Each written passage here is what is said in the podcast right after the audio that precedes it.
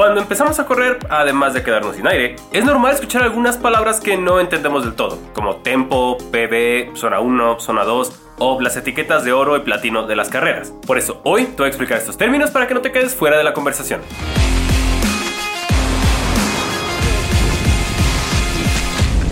Vamos a empezar con las etiquetas de World Athletics. Este tema se volvió muy popular el año pasado cuando salió lo de los tramposos de Ciudad de México, porque el Maratón Ciudad de México tiene la etiqueta Gold y se decía que por esto de la trampa podía perder su etiqueta. Y es que seguramente ya has visto este logo de alguna de estas cuatro. Label, Elite, Gold y Platinum. Es normal que lo pongan en los pósters de maratones y carreras importantes. Por ejemplo, el Medio Maratón de Guadalajara es el único medio maratón del mundo que tiene la etiqueta de Platinum. Para empezar, ¿quién es ese tal World Athletics? Pues bueno, es la asociación mundial que regula, avala y sanciona las carreras atléticas alrededor del mundo. Pues World Athletics. Ahí está. Ellos son los que se aseguran que un maratón mida lo mismo aquí y en China, además de que se cumplan todas las reglas para que los corredores puedan competir de la manera más justa posible. Cuidan y aplican los protocolos de antidoping, ratifican, por ejemplo, los récords mundiales. Justo este lunes se ratificó el récord que el año pasado se estableció de maratón en Chicago. Esto quiere decir que midieron el circuito, revisaron las condiciones, revisaron a los corredores, el equipo y todo esto para asegurarse de que no hubiera trampa y que la competencia de nuevo fuera justa. Pero entonces, ¿estas etiquetas significan algo? ¿Mejoran la experiencia del corredor? Si una carrera no las tiene, ¿significa que es mala? Pues la respuesta es un sí, pero no. O sea, primero vamos a entender qué es este tema de la etiqueta. Para empezar, debe ser una carrera de los 5 hasta los 50 kilómetros. Más de eso ya no porque World Athletics no se mete en ultradistancia. Aún no.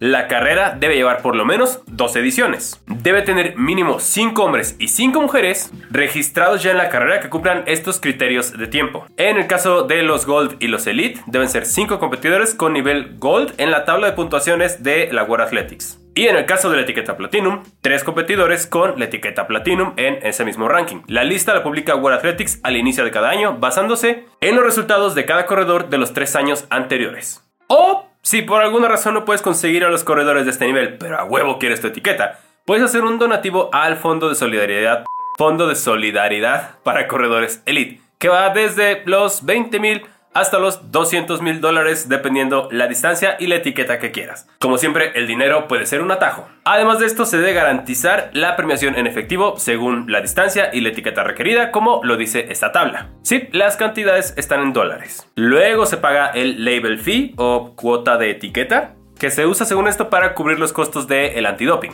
De nuevo, va de los 2.500 hasta los 50.000 dólares, dependiendo de la distancia y de la etiqueta que quieras. Ya que hiciste todo este trámite, se envía un delegado técnico de World Athletics que se asegura de que se cumpla todo el reglamento al pie de la letra y además escribe un reporte que luego manda a World Athletics para decirle todo chido. Obviamente, el organizador va a pagar los gastos de este delegado. Luego, el día de la carrera debe haber bloques separados para los elite y por tiempo de llegada estimada. Por ejemplo, en Ciudad de México cuando te registras te piden tu tiempo, te dan un color y según esto es el orden en el que vas a salir. Los atletas de elite van hasta adelante y tienen un espacio asegurado para poder estar calentando antes de la carrera. Además, las calles de la carrera deben estar completamente cerradas al tráfico. Nada de que vas corriendo y te sale un taxista a un lado aumentándote la madre. Y en cada intersección debe haber oficiales de tránsito. También debes contar con un vehículo guía, cronometraje electrónico de chips y grabación de televisión. Por si World Athletics necesita las imágenes para alguna cosa, debe estar grabada la carrera. Pero entonces, volviendo a la pregunta inicial, a mí como corredor, que no voy a ganar, que no tengo estatus Gold, Platinum, ni necesito un pasaporte biológico, ¿me afecta o me debería importar?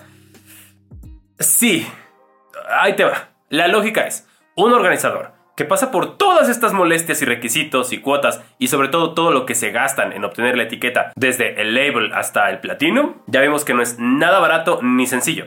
Pero entonces, si un organizador hace todo esto, debería también ofrecer una buena experiencia a los corredores. No te vas a gastar miles o a lo mejor casi millón de dólares en organizar un maratón solo para tratar bien a los 6 personas que van a ganar. Porque si te fijas, la mayoría de las carreras que tienen estas etiquetas son eventos muy grandes, de 10.000, 20.000, 30.000, 60.000 personas.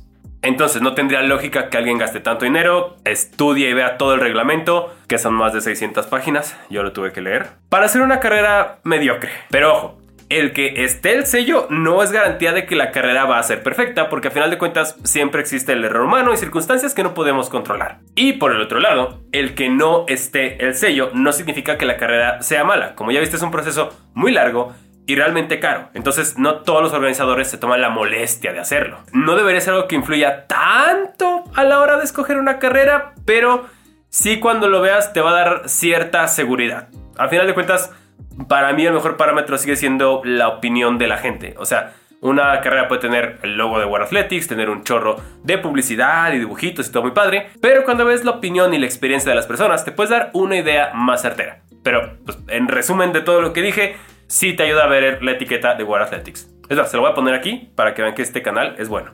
Y retomando lo que te dije al inicio.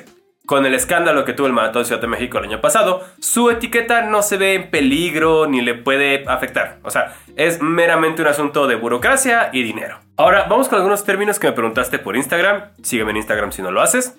El primero dice de Kevin Leonardo, tempo.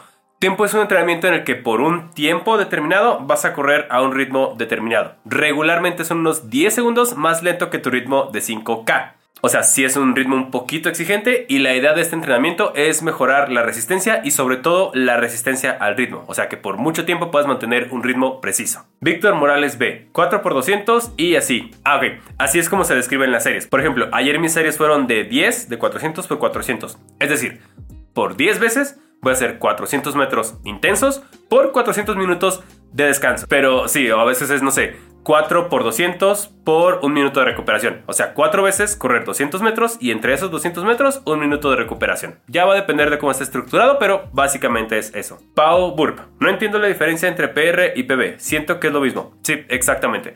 PR es Personal Record y PB Personal Best funcionan igual. Y es tu mejor marca personal. Por ejemplo, mi PB de 100 kilómetros son 11 horas. Mi PR de 100 kilómetros son 11 horas. Antonio Copel, cuando dicen zona 1, zona 2. Ok, eso se refiere a las zonas de frecuencia cardíaca. Ahora con coros ya vimos que hay 6 zonas de frecuencia cardíaca.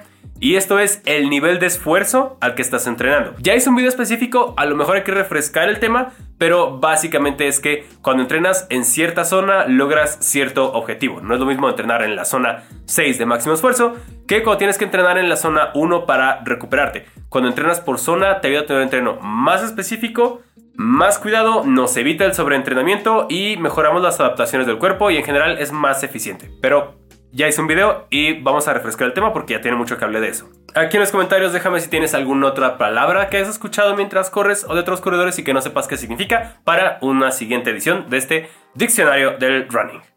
Ahora sí, vamos con los héroes reales para despedir el episodio. En esta sección, por si no lo conocías, leo las historias que me mandan y si quieres participar, está bien fácil. Mándame tu foto favorita corriendo y la historia de por qué esa foto es importante para ti. La historia de hoy es de Diego González y dice... Hola compadre Fer, hola compadre Diego, no tenía el gusto. Soy Diego González. Primero, muchas gracias por tu contenido, original, divertido e informativo. Ay, qué bonito, gracias a ti. Te cuento un poquito de mi historia. En esta foto terminé mi primer maratón. En la fecha, mi mayor distancia, mi mayor reto y logro. Y si lo es, correr un maratón siempre va a ser un logro. Yo inicié en este viaje del mundo running en septiembre de 2020, cuando al final de un reto personal, 5K a Day Challenge, Correr durante 30 minutos sin descanso, mínimo 5 kilómetros, animado por Brad Allen Fitness. Brad, que ya tengo pendiente invitarlo al canal. Saludos, Brad.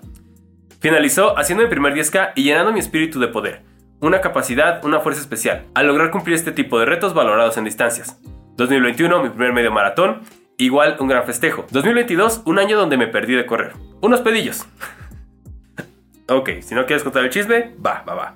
Este año 2023, una nueva raya al tigre, 42K y al terminar el año, no llegó ese júbilo efusivo, gritos, etc., sino que me llegó una tremenda paz interior. Acabé mi primer maratón como en estado zen. Fue el 22 de octubre el Maratón Colonial de Valladolid en Yucatán.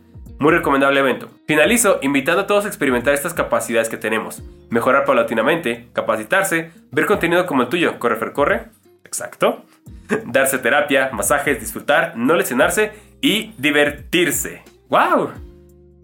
Diego, Qué buena historia, qué buena conclusión y qué envidia que empezaste a correr en 2020, que tienes relativamente poco tiempo haciéndolo, pero ya descubriste lo que me tomó años y días de frustración aprender. Si desde ahorita ya lo estás disfrutando, no quiero imaginar todo lo que vas a hacer en el futuro y espero que me lo cuentes. Muchas gracias por enviar tu historia. Ahora sí, hasta aquí se va a quedar el video de hoy. Si llegaste a esta parte del video, pon un emoji de medalla.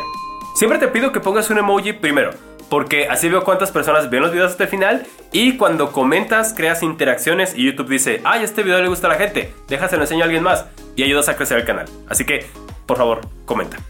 Ya sabes que soy Fernando Muñoz, Correfer Corre en todas mis redes sociales, Facebook, Instagram y Strava. De nuevo, si conoces alguna otra palabra o tienes alguna duda, déjala aquí para resolverla en otro video. Nos vemos en la próxima aventura y recuerda, no te asustes. Y corte.